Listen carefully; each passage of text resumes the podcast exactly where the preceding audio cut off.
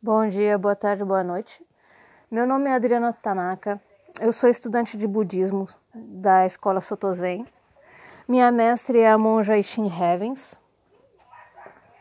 Eu sou uh, no carnaval agora de 2020 eu recebi os votos de praticante leiga. Então as, aqui eu só estou postando minhas reflexões com relação às coisas que estão acontecendo. Então assim Uh, hoje, hoje foi um dia que eu acordei meio inspirada. Né? Ah, também tem essa. Desculpa. Uh, eu re, também respondo no, pelo nome budista de Ansho, tá? Paz iluminada. Bom, começando o assunto de hoje, eu, a gente está no meio dessa, desse caos que é a pandemia, né?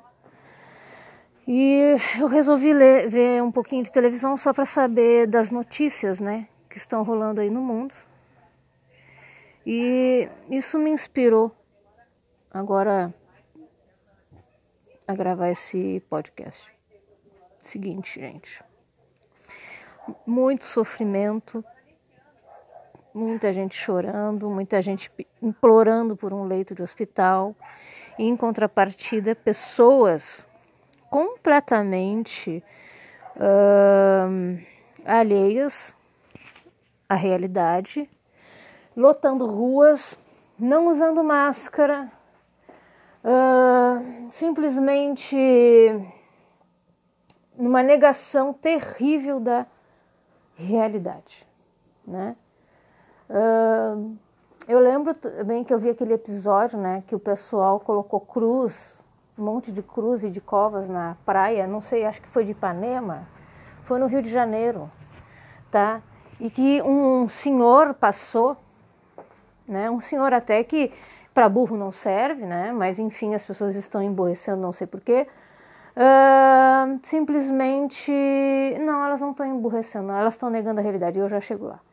Uh, esse, esse senhor uh, botou na cabeça dele que aquilo era uma manifestação comunista e que ele começou a arrancar as cruzes, é porque o símbolo do Senhor está sendo usado para isso, é, e começou a arrancar uma cruz um, uma por uma, numa raiva tremenda.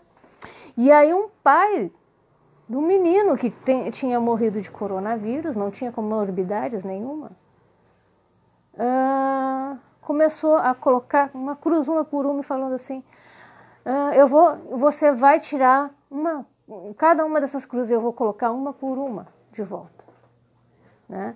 E aí depois esse senhor que perdeu o filho falou: eu nunca vi tanto ódio, eu nunca vi tanta raiva numa pessoa, né? É surpreendente isso, né?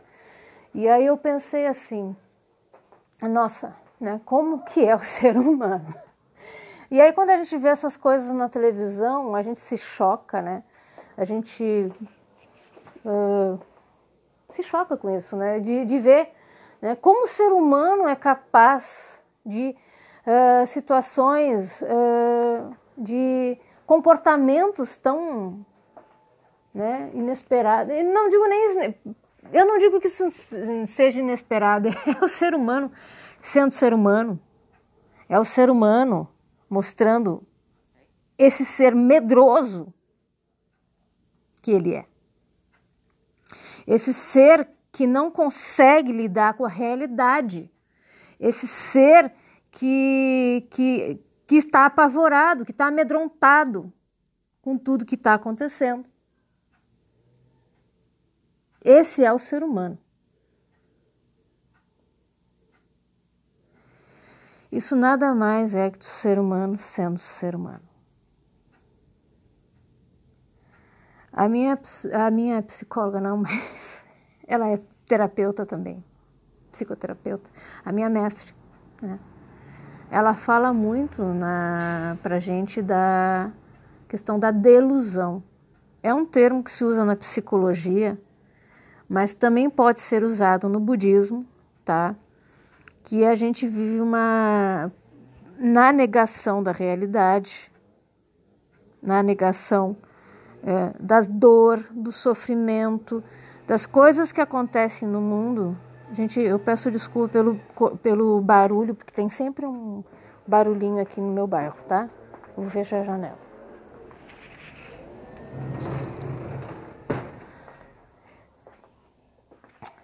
Como eu estava falando, né?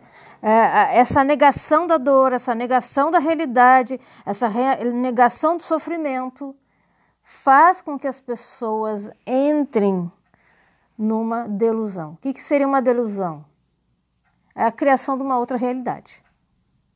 A pessoa fica alucinada numa outra realidade. Aquilo lá se torna realidade para ela. É um termo muito usado na psicologia. Mas, para você ter uma ideia, aquele filme Matrix, né? O filme Matrix, ele mostra bem isso, as pessoas vivendo numa outra realidade. Ah, desculpe o, um, barulhinho aqui. As pessoas vivendo numa outra realidade paralela, não querendo enxergar uma realidade muito mais dura. Simplesmente como se tivessem numa matrix. Né? Ah, mas por que, que isso acontece? Gente, quem é que gosta de sofrer? Quem é que gosta de chorar? Quem é que gosta do sofrimento? Ninguém. Ninguém gosta. Aí se cria uma realidade paralela. Essa foi uma das questões que o budismo levantou desde o início, desde que uh, Siddhartha Gautama, né, que a gente chama de Shakyamuni Buda, ele saiu do lar dele. Né, quando ele, ele saiu daquele castelo de ilusões que o pai dele criou para ele. Quem não conhece a história do, do Buda, veja o filme O Pequeno Buda, que conta toda a história.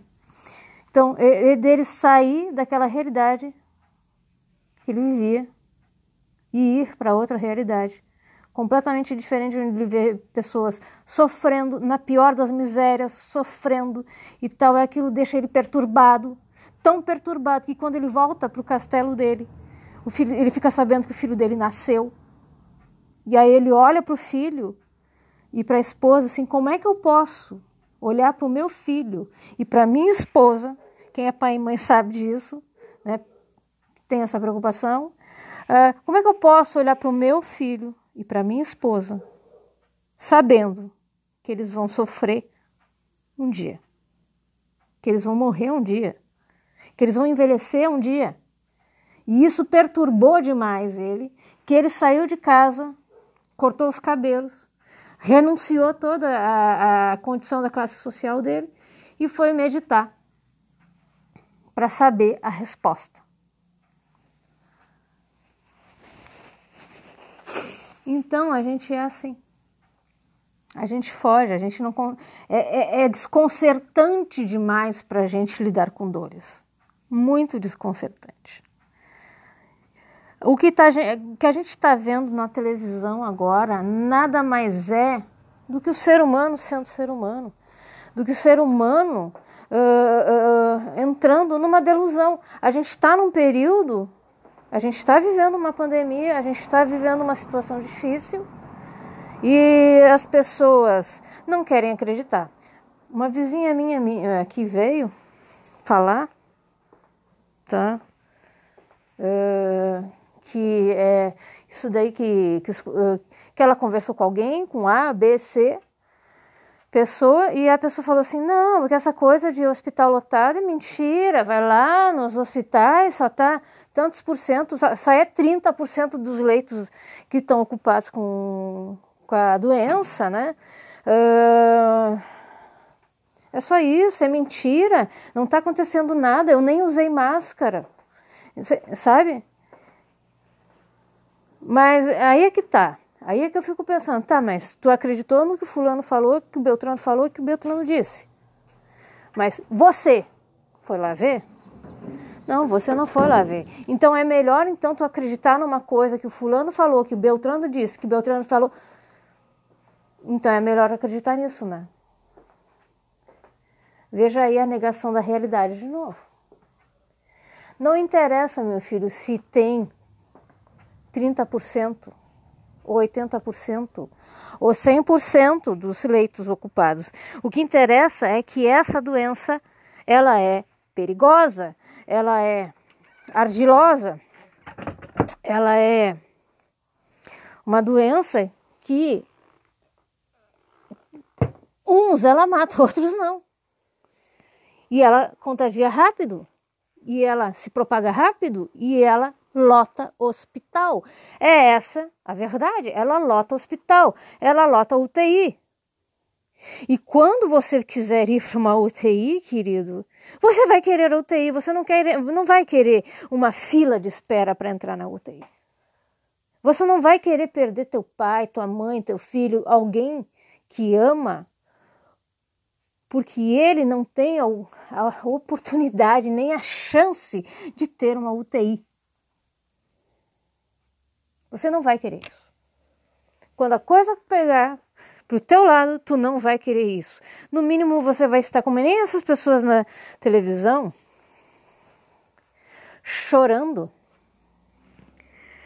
porque quer um leito, chorando, né? E quando o leito chegar, não vai dar tempo de salvar a pessoa.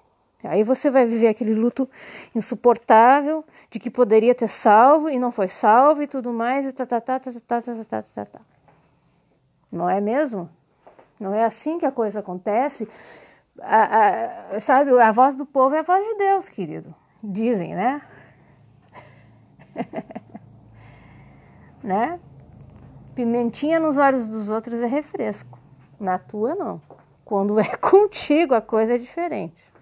Quando é você a coisa é diferente. E aí você se liga e você diz, aí você, aí cai a ficha, né? É aquela coisa da transitoriedade que eu falei mais tarde no outro podcast, do outro podcast que eu falei da que a coisa pode mudar a qualquer momento.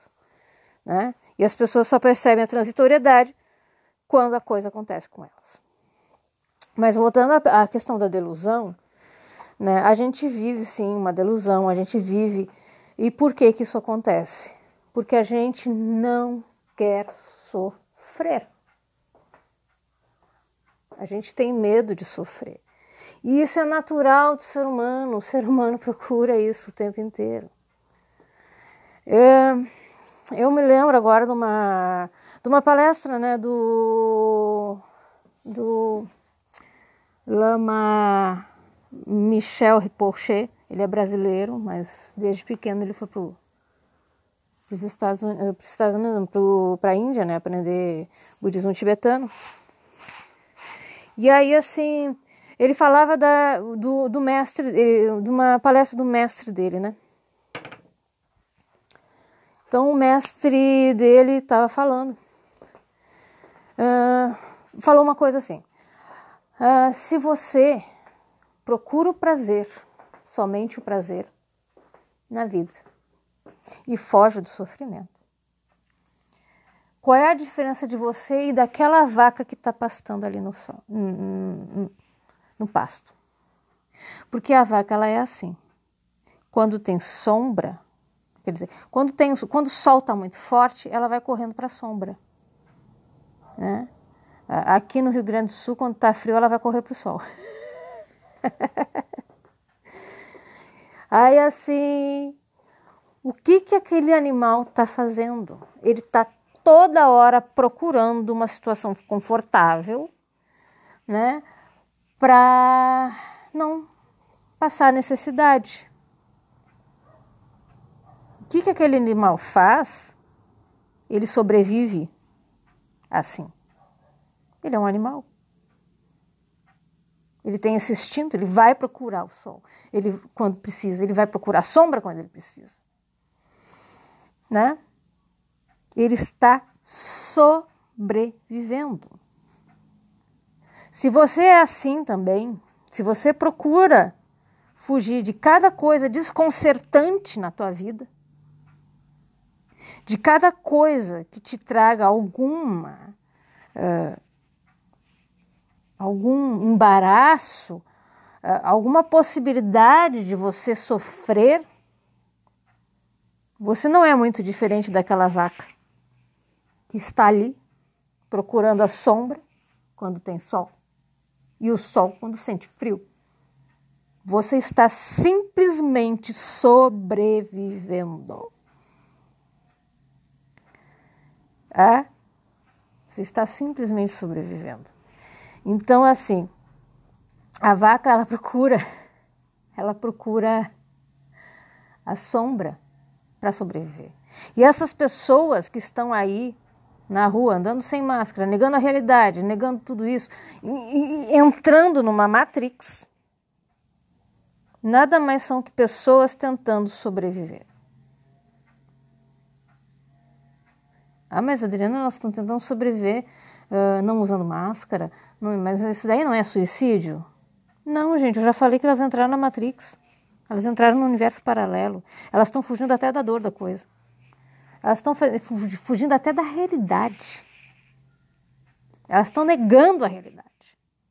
Porque a realidade está muito dura. Né? A gente olha para a rua e a gente vê a rua maravilhosa, linda, a gente quer ver o sol, esse sol lindo, maravilhoso que está batendo aí e tal. Que vontade de lagartear, né, gente? Com esse frio que está fazendo aqui, por, por Deus, dá vontade mesmo. Né? Vão para a rua, vão ver gente, vão abraçar, vão, sabe? As pessoas estão entrando num estresse né, de não terem contato social. E o ser humano é um bicho social, né, gente? A gente só sobreviveu porque a gente era uma sociedade. Então, assim, ah, vamos viver em sociedade e tal. Elas querem negar o sofrimento. Mas não é esse o momento agora. O momento não é de negar o sofrimento. As coisas estão acontecendo, as pessoas estão caindo, temos já passamos de 60 mil mortes. Né? Dizem que vamos a 80 mil, tranquilo, vamos ultrapassar os Estados Unidos. Né? Então, assim, é, tem gente não querendo negar, não querendo acreditar nessa realidade, porque tem muito medo, muito medo do que está por vir, muito medo de, de fazer parte disso né? Então, o caminho mais fácil é negar. É negar, é entrar na Matrix mesmo. Tá, mas Adriana, Sancho, fala para mim uma coisa, mas essa coisa é tão dura. Como é que eu faço para viver isso? Vai, gente. Como é que eu faço para viver isso? Gente, uh, existem algumas coisas que são fatos na nossa vida. Quando o Buda saiu né, do castelo dele e viu a realidade, por mais dura que ela fosse, que ele viu que, sim, um dia, tá? Isso faz parte das quatro nobres verdades. Eu não vou entrar nisso agora porque é um assunto bem complicado. Teria que ser visto por tópicos, tá? Então, o que, que ele viu? Na prime... Qual foi o primeiro choque de realidade que o Buda viu? Né? Sim, sim, gente, as pessoas sofrem. Sim. Isso acontece. Pode acontecer amanhã depois, qualquer hora. Ok? Tu não está livre disso, eu não estou livre disso. Sim, as pessoas morrem. Eu sou uma pessoa que eu fui privilegiada pela natureza, né? Pela genética. Eu pareço assim, as pessoas olham para mim e assim, Adriana, tu tem 30 anos, é quem me dera. quem me dera. E é assim, não, há pouco tempo atrás estava me dando 20. Mas um dia eu sei que ó, essa pelezinha vai envelhecer. A gente envelhece, gente a gente perde o vigor, a gente perde a capacidade de, de correr, de correr, de fazer. A gente perde isso. Um dia a gente vai perder isso, né? Ah, tá, Adriana, um dia, show, um dia a gente morre. A gente morre. Sabe, gente, nós somos. Se a gente olhar para trás, a gente vai perceber. Você lembra Aí você lembra. Isso daí foi o, o monge Gensho que falou uma, numa palestra. Monge Gensho do, da, da Sotozenha, da, da ordem que eu sigo. Ele falou uma assim: Você lembra do, dos seus parentes? Você sabe o nome do teu tataravô, do teu trisavô? Você sabe o nome dele? Não. Mas os teus avós talvez soubessem o nome dele, talvez tivessem tido uma, uma convivência com ele. Mas você não faz a mínima ideia de quem eles são. Por quê? Porque você não viveu com eles. Eles vieram antes de você, mas você deve muito a eles. Você deve o fato. Aliás, se você olhar para a tua árvore genealógica, tu vai ver que tu deve a tua vida a um monte de pessoas. Você é uma seleção até que chegou até aqui, né? Então, então tu acha que teu tataraneto, que o teu, que teu, que o tataraneto do seu neto vai lembrar de você? Não. Não, gente. Daqui a pouco a gente vai para a cova e ninguém mais. Daqui a algumas 100 anos, 200 anos, ninguém mais vai saber quem somos nós. Ah, mas. Uh, Adri... É, né? Sim, a gente vai cair no esquecimento. A gente vai ser mais um. Ok? Então, a morte vai che chegou para esses meus tataravós, chegou para meus avós, chegou para meus, vai chegar para teu pai, para tua mãe, se, já, se é que já não chegou, vai chegar para alguém de você e vai chegar para você. Então, a morte né, diz aquele ditado, para morrer basta estar vivo. Então, a morte vai chegar para alguém da sua família ou vai chegar para você, independente de ter coronavírus ou não. Tá? Um amigo nosso aí, tá? Ai, desculpa, eu tô varrendo a casa, tá, gente? Eu faço as coisas quando eu tô fazendo as coisas, quando eu tô fazendo as lidas da casa. Então, assim, uh, a morte vai chegar para todo mundo, vai chegar para mim e para você. Isso é um fato, essa é uma realidade. Né? Então não adianta a gente fugir dessa realidade. Tá? Mas algumas pessoas têm uma incapacidade absurda de lidar com isso. Ok? Então. Então, o que, que a gente faz? Eu fui uma pessoa, por exemplo, que eu não. Eu tive uma dor do passado, não convenho falar, entrar em detalhes, vocês têm que saber que foi uma dor que eu adquiri no passado, que me incomodou, até pouco tempo ela estava me incomodando. Tá? Eu sentava para fazer zazen, essa dor aparecia. Não sei. Era uma coisa que precisava falar para mim, né? E aí até que um dia a vida, por alguma coisa da intransitoriedade, da transitoriedade, desculpa, da transitoriedade, a vida me fez enxergar uma dor muito grande. E eu tive que enxergar essa dor. Eu tive que chegar para essa dor e dizer: o que, que tu quer falar para mim? Fala. Dor, vem aqui, me diz o que, que tu quer falar para mim. E ela falou. Claro que eu peguei uma terapeuta para fazer isso, né?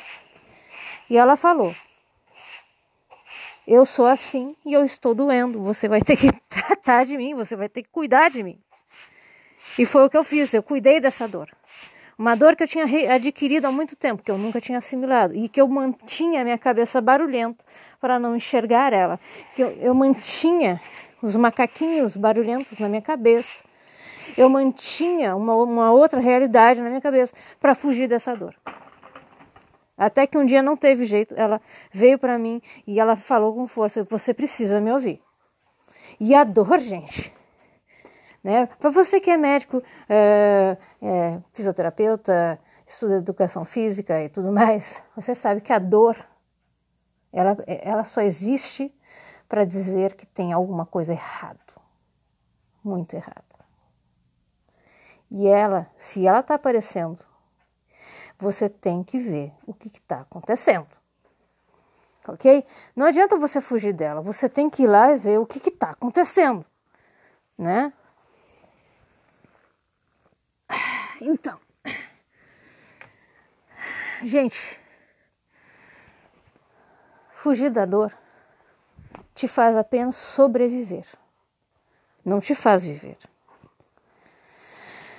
Fugir da dor, criar um mundo paralelo e dizer para si mesmo que a vida é linda e maravilhosa.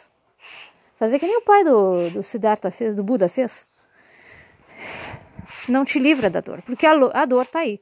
Ela pode aparecer qualquer, a qualquer minuto.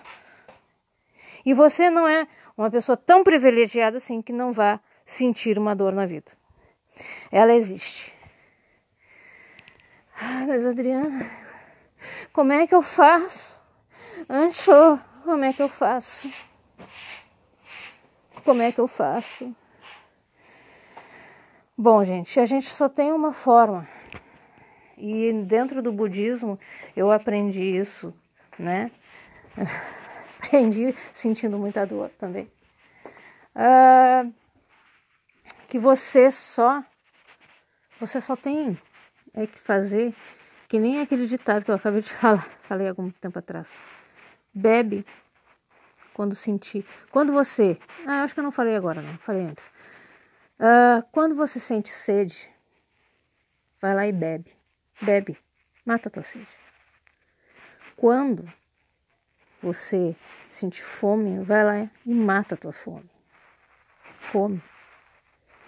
E quando você sentir dor, vai lá e sinta a dor. Chora. Chora até as lágrimas secarem. Quando as lágrimas secarem e quando a dor for. Uh, quando você perceber que a dor está demais e que só tem uma coisa a fazer: é sair dessa dor e encarar a vida de frente de novo sem cara.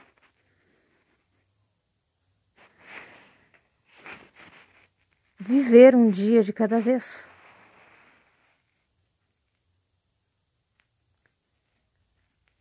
Só isso. Vive um dia de cada vez. Hoje tá bem, tô bem, eu estou feliz. Ai, mas o que, que vai acontecer amanhã? O que, vai acontecer amanhã? Deixa para amanhã. Amanhã pode ser um dia bom, pode ser um dia ruim. O que, que você tem que fazer hoje? Dar o teu melhor. E ah, já vou falando. Se você não falou que ama o seu filho, se você não falou que ama uma pessoa que você ama, aproveita e faz isso agora. Depois que eu escutar esse áudio. Mas assim, vive o hoje. Agora, na pandemia, o que, que é melhor de fazer, gente? O melhor é saber que tem gente morrendo e tem sempre gente morrendo, independente de Covid-19. Só que agora a gente está vendo pessoas morrendo, a gente está vendo essa situação, tá? Que nos privou de muita coisa, que está gerando pânico, que está gerando sofrimento para muita gente. Então, o que, que a gente tem que fazer? Usar máscara, evitar contato social. Tá difícil, tá chato? Tá difícil, tá chato, tá uma lástima. Mas vai passar, gente. É a transitoriedade, assim como chegou um dia vai. Mas por enquanto, o nosso melhor é viver a realidade. É saber, tem que usar máscara? Tem que usar máscara. Não é negando ela. É, tem que usar. Tem que passar álcool em na mão? Tem que passar álcool em na mão. Tem que deixar de ver as pessoas? Sim, ah, eu tô com saudade. Gente, ninguém morre se ficar mais três meses sem olhar para a cara de uma pessoa. Ah? Cuidem-se também. Então, viver o agora. Simples. Quem se preocupa com o futuro vive de ansiedade. Quem se preocupa com o passado vive na culpa. morre de depressão. Tá? E era isso que eu tinha que falar a respeito do que a gente está vivendo hoje, tá? Uh, o título desse podcast vai ser A Pandemia e a Delusão, tá? E era isso, gente. Muita saúde a todos. Que os méritos de nossa prática estendam-se a todos os seres, a todos os seres que hoje sofrem com a pandemia, com a crise da saúde e com a crise econômica. E que os méritos de nossas práticas se espalhem para todo o mundo, para todos os seres e que junto com todos os seres possamos realizar o caminho de Buda. Gachou.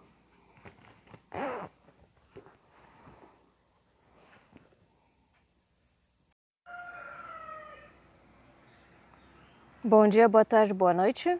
Faz tempo que eu não falo com vocês, né? Uh, meu nome é Adriana Ansho Tanaka, né? Eu sou estudante de budismo Zen da escola Soto Zen, também uh, conhecido como Sotoshu. Uh, minha mestre é a monge Shin Heavens, tá? É a que me orienta nos meus estudos budistas. Eu não tenho a pretensão com esses áudios de, por exemplo, ser uma referência de budismo, tá? Essas é, é os meus áudios aqui é só reflexões minhas que eu tenho de vez em quando, né?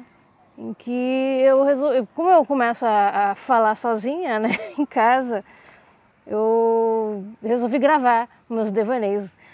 Talvez não sejam tão devaneios assim, né? Mas gravar as coisas que eu falo dentro de casa, às vezes sozinha e tal, que eu gosto muito de falar sozinha. Então, uh, isso é apenas reflexões. Uh, a reflexão de hoje que eu trago é sobre o que é ser um budista leigo né, que é o que eu sou. Eu sou uma praticante de budista leigo. Né? Eu sei que o termo leigo ele dá uma ideia de da pessoa não saber nada, entendeu? Hum, é, é o termo mais próximo que acharam, né, para isso, né? Budista leigo.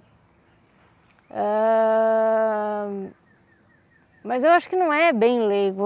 A pessoa realmente se propôs a, conhecer o budismo, a, estudar o budismo, a, a, seguir as suas vidas conforme Buda né, ensinou. Mas assim, elas, a única diferença delas para um monge é que ele não vai, é que essa pessoa não vai ser monge. Ela vai ficar dentro da casa, ela vai ficar dentro do lar, sendo uma uma, sendo junto com a família, né, uh, vivendo uma vida em família, mas seguindo os preceitos budistas, tá? Então, o que, que era o leigo, né, na sanga, nas primeiras sangas, né, budistas? Eles eram tipo eh, sustentavam, né, a, a classe de monges o caminho dos monges, os, dos iluminados, das pessoas que estavam né, querendo se iluminar e tudo tal. É.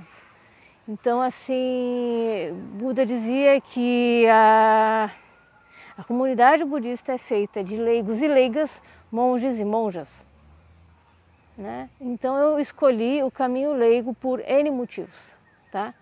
que não vem ao caso, sim. Talvez mais tarde eu fale sobre os, a, os motivos, tá? Mas assim, uh, budista leigo, uh, o que que eu fiz, né?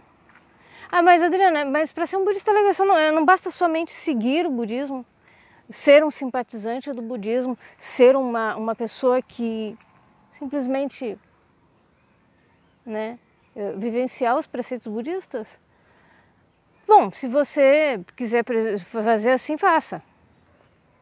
Mas aí depois não vem dizer que você é, faz parte da ordem X, da ordem uh, Y, Z e tal. Entendeu? Uh, no meu caso, eu resolvi fazer pela, pela Sotoshu, pela escola Sotoshu, porque foi a escola da, da minha mestre, da pessoa que eu conheci, né? Depois eu falo como é que se deu esse processo, tá? Então eu, eu, eu decidi né? Depois de um período né, de algumas provações que eu tive na vida e de conhecer o budismo bem, eu resolvi assumir que eu era budista. Porque eu não. Chegou uma, um período, uma fase, né? Que eu pensei assim, tá, mas eu não consigo mais regrar minha vida a não ser nesse sentido, a não ser uh, sendo budista mesmo, né? Então, assim, eu percebi que eu não conseguia mais, assim, uh, uh, acreditar em outras coisas, tá? Minha vida estava completamente envolvida com os ensinamentos budistas. E aí eu pensei assim, bom, agora eu acho que é hora de eu pedir a cerimônia de Jukai, né? E costurar meu Hakusu. O que seria o Hakusu? Hakusu seria uma miniatura de manto budista. Uh, a pessoa mesmo que vai vestir esse manto, ela mesma, o ideal seria ela mesma costurar. Às vezes a pessoa não tem tempo mesmo, e por, porque trabalha demais ou porque tem muito, está com muitas ocupações e ela não tem tempo de costurar o hakusu. Então, às vezes uma pessoa uh, costura para ela, os amigos costuram para ela, a comunidade costura para ela, ou até mesmo o mestre costura para ela o hakusu né? dependendo da importância da pessoa, que a pessoa tem. Mas, não digo nem da importância, não, se a pessoa merecer, né, também, né? Mas no fato assim, eu mesma costurei, eu pedi mesmo para costurar, minha, uh, minha, minha mestre me orientou na hora de, de costurar e tudo tal. E é tipo um babador, tá? Parece um babador. Quem olha assim, uma pessoa que olha assim, ela diz, é, é um babador, né? Tá? Eu também costurei uma outra peça de roupa, né? Uma outra vestimenta chamada samue, que é roupa de trabalho, samue, é um kimono preto. Tá? Não é o kimono monástico, tá? apesar de alguns monges usarem, tá? Então eu, eu costurei essa roupa também e pedi para fazer uma cerimônia de jukai, né? Ou também conhecida como a cerimônia de Zaiki Tokudo, sendo que Zaiki significa ficar no lar, como eu falei, né? Ficar no lar, não se tornar monge, mas sim eh, optar pelo caminho, eh, pelo caminho leigo. Tá? Ó, não reparem se vocês escutarem umas galinhas cantando, os marrecos, tá? porque eu estou no meio de um sítio. Então eu pedi para ser ser budista para assumir, né? Eu, já tinha uma relação com a minha mestre, né? Bem, ela, inclusive ela mudou de cidade. Eu, eu fui atrás dela na outra cidade, tá? Visitá-la e tudo mais. De vez em quando eu vou ver ela. Agora não, né? Porque a, a pandemia fez com que a gente se isolasse, então viagens não são, né? Mas eu, depois que ela se mudou para outra cidade, eu fui já visitar ela duas vezes. Mas assim, uh, meu processo dentro do budismo, ele começou, uh, ele começou por um acaso. Na verdade, eu nem era budista, né, na época. Eu passei muito tempo dentro do espiritismo, me decepcionei muito com o espiritismo, com coisas que não vem ao caso dizer aqui, porque são coisas que já passaram, né? E, enfim, uh, depois eu andei alguns flertando com a Wicca, com o paganismo, com, enfim, com essa linha que uh, foi uma linha que me, me trouxe muitas coisas boas, né? E depois, uh, por um acaso, eu conheci a minha mestre. E foi assim, eu não tinha pretensão nenhuma de me tornar budista. Né? Eu pretendia, eu estava muito feliz com a Wicca, com essa linha, né, pagã, Wicca e tudo mais. E realmente uma coisa, foi uma coisa muito bonita que aconteceu na minha vida enquanto eu estava na Wicca, né? Mas assim, eu nunca encontrei um mestre, né, nessas linhas aí que me guiasse.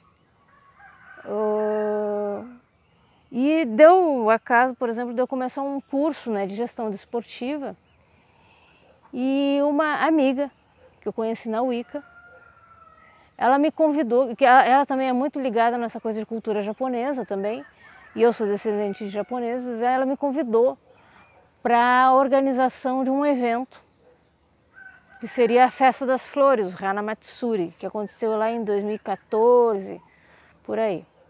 Né? E eu estava na época começando também o curso de gestão esportiva.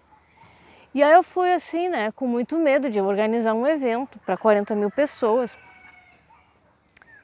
Uh, eu fui com muito medo, né, e muita... Eu fui, né, e organizei o evento com a minha mestre. Foi um sucesso como eu falei, 40 mil pessoas frequentaram, pela, pelos cálculos da Brigada Militar, né? E assim, digamos assim, foi realmente pena que a gente não conseguiu organizar, porque depois começaram as crises né, mundiais e tudo tal, uh, muitos eventos, mega eventos, né, acontecendo na cidade e tudo. Aí a gente não organizou mais, época de eleições e tal, ficou meio difícil organizar. E também a Sanga passou por um período um pouco conturbado, né? Então, assim, a gente acabou, aí a monja acabou indo embora para São Leopoldo, São Leopoldo, não, para Passo Fundo. E a gente não organizou mais o Hana Matsuri, mas foram duas edições muito bonitas, muito uh, sendo que a última eu ajudei a organizar. E a minha relação com o budismo ela começou né, aos poucos comigo estudando, né, uh, estudando né, a doutrina e tudo mais, conhecendo e rolou esse namoro aí de esse né, essa coisa por cinco anos. Uh, o que, que me forçou a realmente dar o pulo do gato, tipo, a, a realmente uh, pedir, né, para fazer a cerimônia de Jukai. Uh, eu eu fiquei grávida, né? Eu descobri que eu estava grávida.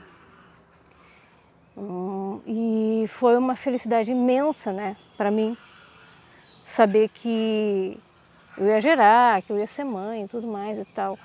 E eu já estava esperando né, aquele filho com muita alegria, com muita expectativa. Eu e meu esposo, né? Esperando que, aquele filho. E a gente criou uma expectativa muito grande, né? Uh, com relação a esse filho.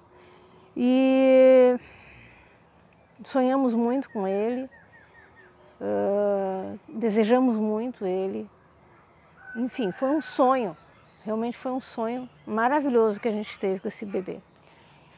E o problema é que a gente veio a perder ele com, na, quase terminando o primeiro trimestre né, de gestação.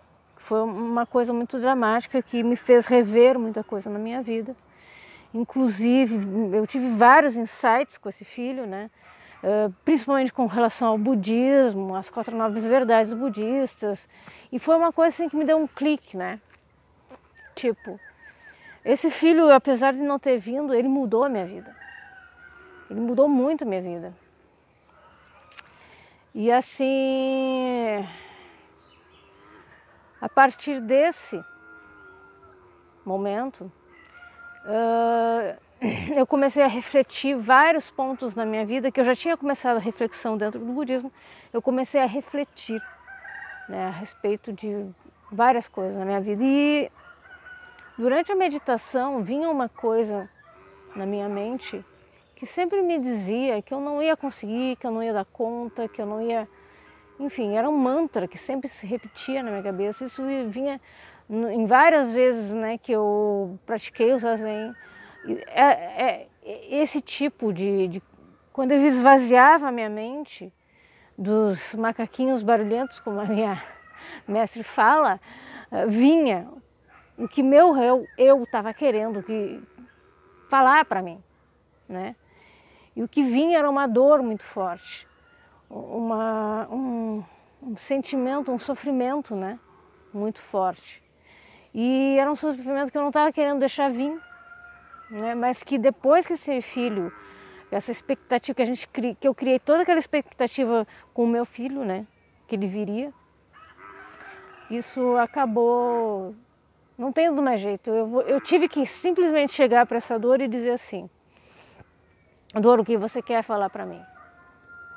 E aí, sim, eu, claro que eu procurei uma terapeuta, uh, que foi muito boa, foi excelente. E aí eu descobri coisas no passado que eu tinha deixado para trás, mas que realmente eu calei elas dentro de mim, segui em frente e não trabalhei nada disso e aquela coisa ficou lá me incomodando, me incomodando e ficava me incomodando a vida inteira, toda hora dizendo para mim que eu não iria ser capaz.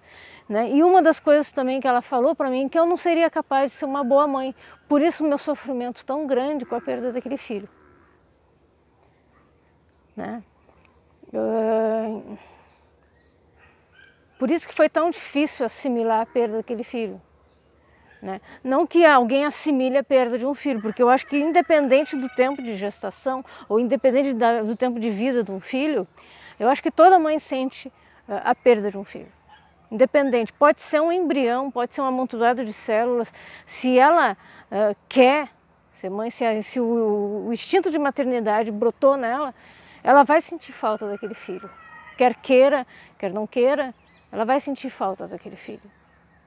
Né? Um filho sempre vai mudar a vida de uma pessoa. Mas enfim. E aí nisso eu revi né, todo esse passado, passados de bullying, uh, traumas, uh, uma, uma condição de altas habilidades de superdotação que nunca foi trabalhada comigo, que sempre foi negligenciada, que nunca foi explorada, que sempre foi abafada, que sempre foi sufocada e com isso o meu ego também foi sufocado. E, sabe, isso. Então o ponto de virada foi esse, né? Foi uma dor muito forte. Uma, uma condição assim que, que até hoje, né? De certa forma, eu sinto. E isso o budismo me proporcionou. Não só o budismo, mas também a perda de um filho, enfim. Uma coisa levou a outra. Mas o que, que eu pude, posso falar assim do budismo para um, uma pessoa que está querendo começar? Né? Para uma pessoa que, que conheceu o budismo, caiu de paraquedas e conheceu o budismo. Né? Ou quer conhecer o budismo, ou ouviu a monja Coen falando coisas tão bonitinhas, tão uh, agradáveis, né? tão, uh, enfim, e quer conhecer o budismo. Bom, gente, a monja Coen, eu vou falar uma coisa aqui da monja Coen. É uma grande mestre, tá? uma grande autoridade do budismo aqui no Brasil. Tá? ela é respeitada no meio da, do Soto Zen. Não existe só ela, existem grandes outros mestres também dentro do monge Gensho, a minha mestre, a monge Shin. Monge Gensho, uh, tem o Tokuda, tem, enfim, tem vários outros mestres, né? espalhados pelo Brasil, que também são grandes referências, tá? Mas a mais popular é a Monja Coen. Só que o problema da Monja Coen, tá? Não que ela não saiba, não é ou não que ela saiba, é que com, pelo fato dela ser muito, extremamente popular, eh, ela, ela ela, ela coloca muito o budismo para as pessoas que são completamente leigas ao budismo. Então, é uma religião completamente diferente das religiões abraâmicas, né? que seriam a, a, judaica, a religião judaica, a islâmica e a cristã, de linhas, linhas cristãs. Ela é uma, é uma religião completamente diferente. Então, a nossa referência aqui no Brasil são as religiões abraâmicas. Os nossos códigos morais são em cima das religiões abraâmicas, do pensamento abraâmico, abraâmico influenciado também um pouco pelo pensamento greco, da filosofia greco-romana, né? Então, assim, então a gente tem toda uma forma de pensar religião, de pensar moral, né, de ética, moral, ok? que é completamente diferente do budismo. Tá? Então, a monja Coen, ela mais está sanando dúvidas dessas pessoas que estão com uh, outras crenças cristãs, cristãs enraigadas, né? Então, ela não fala muito, ela não pode muito aprofundar o budismo, ela dá uma pincelada no budismo e tal, tá? O que, que eu posso falar para você conhecer o budismo? O que, que eu posso te dizer para você conhecer o budismo? Você tem que frequentar uma sanga. O que, que é uma sanga? Você tem que ir para um, procurar um mestre budista. Uh, tem uh, sangas, né? Leigas. Né? Você tem que conhecer uh, um mestre, criar uma, uma relação com um mestre né? Que na minha, no meu caso foi por uma, completamente por acaso, é, tinha que acontecer, sabe? Então você vai ter que procurar um mestre budista, você vai ter que, que procurar uma comunidade budista. Tem também uh, o, algumas linhas budistas que são uh, mais voltadas para o lado leigo, né? Que é a Nichiren Daishonin, né? O Soka Gakkai, né? Que são mais voltados para esse público também. Né? É uma linha completamente diferente da Zen. Mas enfim, procure um mestre budista, ok? Procure alguma referência budista, porque o budismo não é fácil. O budismo é complicado, ele requer uh, que você abra mão de muitos conceitos e preconceitos, tá? E agora eu vou te dizer, é, é mais fácil te dizer o que, que não é budismo do que é budismo. O budismo eu quero que vocês conheçam, né? Se vocês tiverem a oportunidade de conhecer, de querer ou a vontade de, de conhecer. Em primeiro lugar, tá? Vamos, eu vou falar o que, que não é budismo, ok? Uh, se você quer milagres, budismo não é a tua religião. O budismo não acredita em milagres. O... Qual é o milagre no budismo? É você viver um dia de cada vez. É você simplesmente viver um dia de cada vez. Dar o melhor de si. Né? Um dia de cada vez. Esse é o milagre do budismo. Se tu levar o teu prato, já é um milagre. Se você quer a solução dos teus problemas, tua religião não é o budismo. Né? Eu sei que umas aí prometem a solução dos teus problemas e tudo mais e tal. Essa, essa não, não é a proposta do budismo. O que, que o budismo faz? Ele te coloca o problema na tua frente. E você vai ter que solucionar ele. Foi o que aconteceu comigo. Ao invés de eu, de eu fugir dos problemas, o problema veio até mim, a dor veio até mim. Gritou tanto que ela falou assim: Olha, olha para mim e me soluciona. Foi a única vez. Gastei grana com psicólogo, psiquiatra e tudo mais. E de repente eu notei que era só eu olhar para aquela dor e perguntar o que, que a dor queria me dizer. Ah? E ela me falou muita coisa, né? Então assim, se tu quer um pacotinho pronto, para a solução dos teus problemas, isso não é o budismo. Se você quer ter fé, acreditar numa fé, uma coisa cegamente, a tua religião não é o budismo. Porque a fé, porque a gente não acredita em milagres, né? A gente acredita que as nossas atitudes é que vão trazer coisas boas. Tá, mas então o budismo não é uma religião, é só, é só uma filosofia? Não, já chego lá.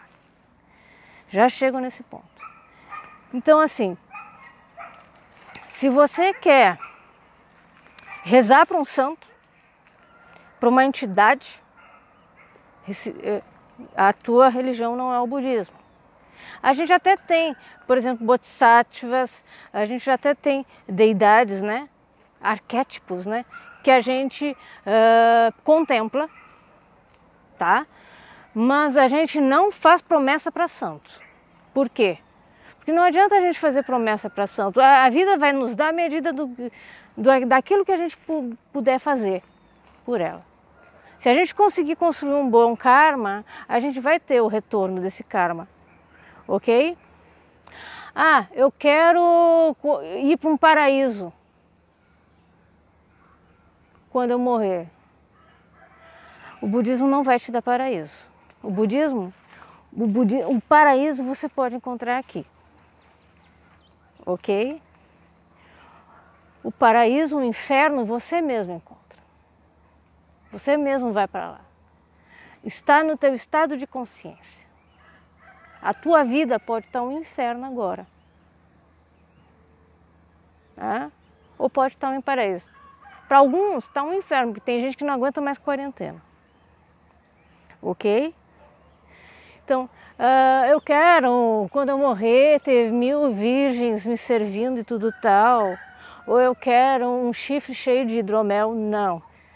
Isso não te promete, ninguém te promete isso no budismo. Tá bom? Essa não é a religião para você. Ah, eu quero o budismo porque eu quero ser uma pessoa correta correta, porque eu sou uma pessoa correta. Uh, não, o budismo não vai te dar isso. O budismo vai te dar, olha, você segue esse caminho ou segue outro caminho, aquele outro caminho. Mas se você seguir esse caminho, você vai ter as consequências. Ok? Ah, o budismo, eu quero. Ai, que mais? Eu quero estar em paz. Bom, pra, até você chegar à paz, talvez você tenha muitas trevas para solucionar dentro de você mesmo. O budismo vai fazer você solucionar as trevas. Eu quero sentar e meditar e meditar e meditar. Não. A gente, ora, de vez em quando a gente medita, mas a gente faz muito trabalho é muito trabalho, é muito uh, varrer chão, uh, lavar louça. Lavei muita louça na sanga, então assim, uh, varri muito pátio, peguei muita vassoura, já até limpei a casa da minha sensei, da minha mestre. Então assim, uh, você não, você não vai ter paz e não Talvez você encontre até algumas trevas, mas as trevas que você mesmo escolheu para você. Tá? Elas não são tão horrorosas assim. É só... E o budismo vai às vezes te ensinar a não ter medo dessas trevas. Ok? Isso é o budismo. Tá? Ah, mas eu quero certo e errado, eu quero um código moral, eu quero uma, uh, um modo de vida. Não vem para o budismo. Não vem para o budismo, então. É, se tu quer código moral, tem os Dez Mandamentos, tem, é, é, é, enfim, tem outras religiões que fazem isso muito bem.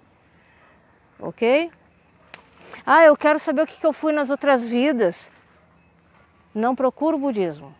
O budismo é o hoje, é o agora, é o presente. É uma religião muito fincada no hoje. Então você vai ter que encarar o hoje, o agora. Suas atitudes são agora. Ah, mas eu quero assim, ah, voltando, eu quero certo errado, eu quero. Né, a gente não se prende em julgar as pessoas. Ah, eu quero um Deus ah, onipresente. Não. Então eu não procuro budismo. E isso é uma coisa também que eu quero deixar bem claro, que o budismo, alguns entendem o budismo como uma religião ateia, né? mas é, é porque alguns não concebem uma religião sem que tenha um critério de Deus. Mas isso é um papo para outro podcast. Para outro podcast que vai ser longo. Vai ser longo, tá? Mas assim, o que eu posso dizer é que Buda nunca especificou Deus e nunca contrariou na, nenhuma ideia sobre Deus, ok? Ele não questionou e não, e não especificou, ok? Só isso. Então, seus discípulos não questionam, não especificam. Então, nós não temos um mito de criação, nós não temos uh, um demiurgo, né, como diz o monge Rondako, e a gente não tem, uh, como é que eu posso dizer, santos, a gente não tem, uh, como eu falei, a gente tem, a gente tem é, é, arquétipos, né, uh, de bodhisattvas e tudo mais e tal. Isso é uma longa história, isso daí é artigo para outro podcast, tá? Mas eu indico a página da minha sensei, o canal da minha sensei, né? Um outro dia. Uh, o perfil da minha sensei no YouTube, no Facebook e tudo mais que ela, ela, ela transmite para as pessoas, né? Uh, muitas coisas pela internet, tá? E ela aceita discípulos também, uh, orientando eles à, à distância também, tá? Então, gente, era isso. Boa saúde para vocês, cuidem-se bem, cuidem dos outros e à medida que vocês se cuidarem, vocês vão estar cuidando dos outros. À medida que vocês tomarem responsabilidade, vocês automaticamente vão estar ajudando toda a humanidade. E mais do que nessa, mais do que essa hora, mais do que agora, né? A gente está precisando muito de solidariedade e empatia compaixão e se colocar no lugar do outro, ok? Então vamos nos colocar no lugar do outro e vamos nos cuidar e cuidar dos outros também, tá? É, tudo que está aí vai passar. Olha meus podcasts anteriores, você saber que tem transitoriedade e tudo mais e tal, tal tá? Que, a, que os méritos de nossa prática se estendam a todos universalmente para que junto com todos os teres realizamos o caminho de Buda. Gacho.